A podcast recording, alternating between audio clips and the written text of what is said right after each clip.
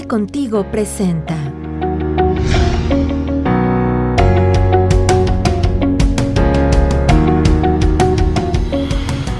Una de las modificaciones que presentó el Ejecutivo Federal el pasado 25 de septiembre está relacionado con el régimen de pensiones vigente actualmente.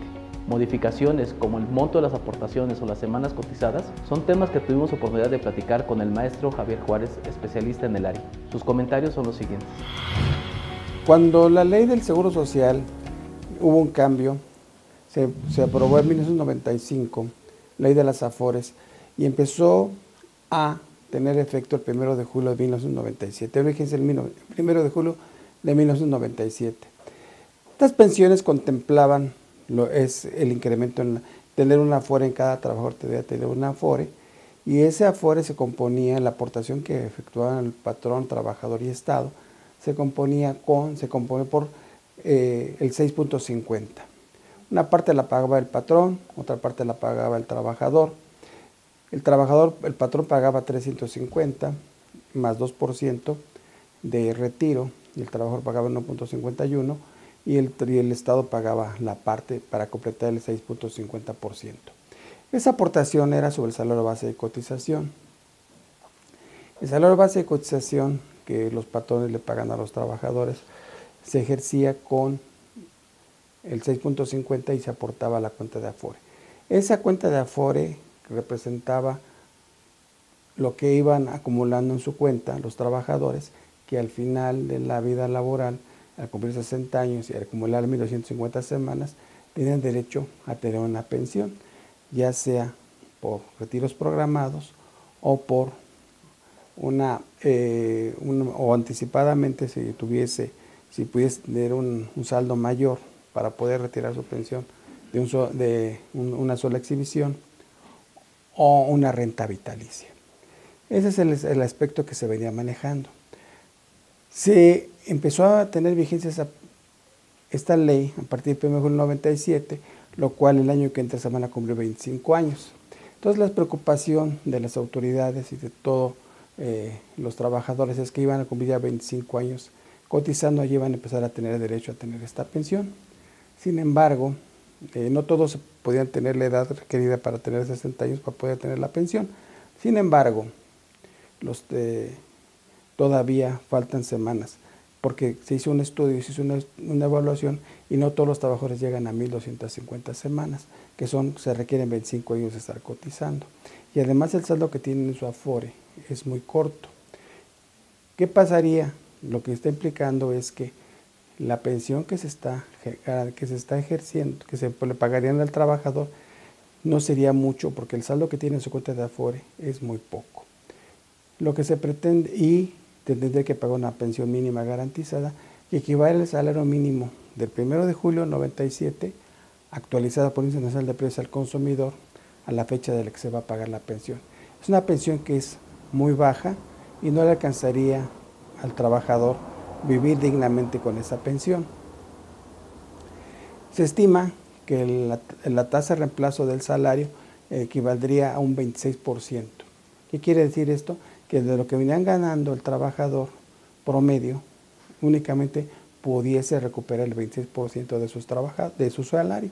Entonces, con esa aportación que hacen patrón y trabajador y Estado, es una, una, una situación muy baja.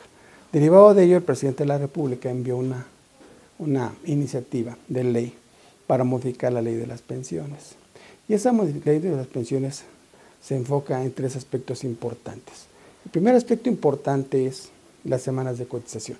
Las semanas de cotización, que son 1.250 semanas actualmente, sería aproximadamente 25 años de trabajo. El problema de esas semanas de cotización es que juntar 1.250 semanas de, eh, implica que tendría que trabajar constantemente 25 años. ¿Y qué pasa en nuestra situación que hay actual en el país? Muchos trabajadores ingresan a laboral, a la formalidad, les pagan, otros, buscan un trabajo diferente donde pueden ganar más dinero en efectivo y por lo tanto salen de la informalidad y se van a la, se van a la informalidad. Y así están, entran a la formalidad y regresan a la informalidad. ¿Y qué ocurre? Pues que las semanas de cotización van siendo menores que al paso del tiempo, después de 25 años o 30, no cumplen con los 1.250 semanas de cotización. Entonces es un requisito indispensable. Entonces la reforma lo que pretende es disminuir las semanas de cotización de 1.250 a 1.000 semanas. Pero esas 1.000 semanas se van a ir graduando. Si la, ley, la, propuesta de ley es que existe, es que si se aprueba para este año, en el año 2021, iniciaríamos con 750 semanas. El patrón, el trabajador puede empezar a, pensionarse con, mil, con 750 semanas. Que van, a ir, que gradualmente año con año, 150 semanas. Entonces 2021 serían 750 semanas, para 2022 serían alrededor de 775 semanas, para 2023 serán 800 y así nos vamos a ir hasta llegar al 2030 para llegar a 1975 y para 2031 a las mil semanas. Y gradualmente, el año que entra, en 2021, si es que se aprueba, se pueden ya pensionar con una pensión.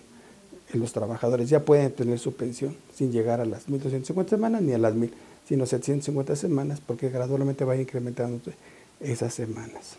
Este es un beneficio para los trabajadores, como decíamos en un, hace un momento, que no logran reunir las 1.250 semanas. 1.000 es más asequible, 750 son los que ya pueden pensionarse lo más pronto posible. Obviamente van a tener un beneficio menor, lo importante es que vayan acumulando semanas, semanas, pero en la que acumulan semanas obviamente van acumulando más aportaciones patronales, patronales este, de aportaciones de trabajador y aportaciones del Estado. Otra parte importante de los cambios es el incremento al pago del seguro de cesantía y vejez. El patrón aporta el 3. El 350% del salario base de cotización. Si se, si, se, si se aprueba esta ley, es a partir del 2023 cuando se incrementaría esa aportación que haría el trabajador, el patrón. Esa aportación que va a hacer el, el patrón va a ir dependiendo del salario gradualmente. La idea es que al final de 2031 el patrón esté aportando, dependiendo de los salarios, hasta el 11.870. Si un, dependiendo del salario, si tiene hasta un salario aportaría 350 y el gobierno federal aportaría la parte diferente. Aportaría la, con la cuota social la aportaría para llegar al 11.875, pero aportaría una, una adicional el, gobierno federal. Si, si de, de, un salario, de un salario mínimo a 1.50, el patrón aportaría 4.22. De un salario 51 a dos, a dos salarios a dos salarios aportaría 6.592. Y así nos vamos, dependiendo de la estructura del salario, hasta llegar al 11.875 que aportaría de cesantía el patrón. Más el 2%, más la aportación del, del, del gobierno federal, llegaríamos al 15%. Pero de acuerdo a la estructura que se tiene, los salarios, el patrón va a aportar más, el, o el, si es salarios menores, el gobierno federal aportaría una parte adicional. Entonces la idea es que en 2030 se esté aportando el 15% entre trabajador, patrón y, y, gobierno. Aquí los que van a aportar más es el, el, gobierno federal para los salarios bajos y el patrón aportará más para los salarios que están más altos.